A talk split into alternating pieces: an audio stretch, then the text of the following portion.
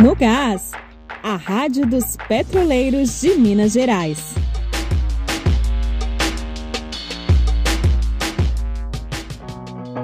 Sindipetro recebe grave denúncia de descumprimento do direito ao descanso dos trabalhadores.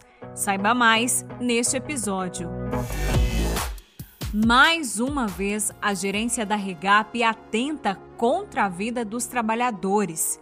Nesta quinta-feira, dia 12, o Sindipetro recebeu uma denúncia de que a Regap não vai cumprir o intertício.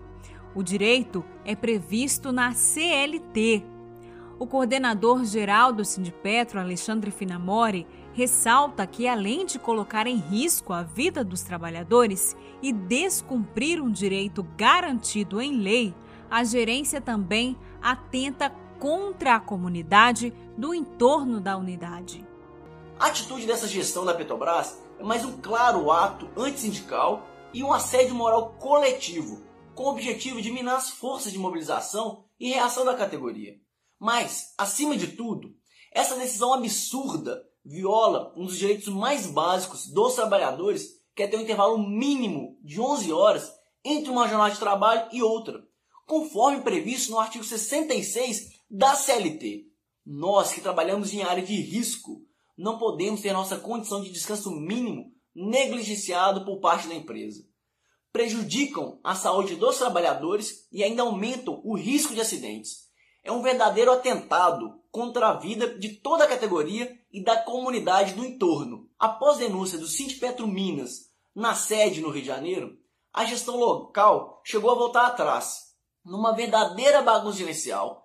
E desrespeito à categoria, a gerência decidiu recuar e depois insistiu em descobrir a lei.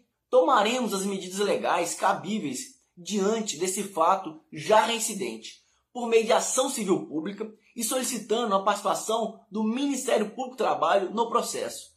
Também pediremos uma tutela de urgência para que impeça essa ingerência absurda. A responsabilidade por qualquer tragédia na refinaria Gabriel Passos terá as digitais dessa gestão que não respeita a vida dos seus trabalhadores.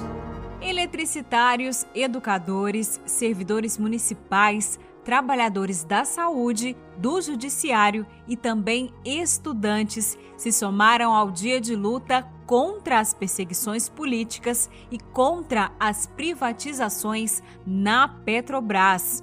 O ato foi um importante marco de resistência da categoria, sobretudo nesse momento de intensos ataques aos trabalhadores.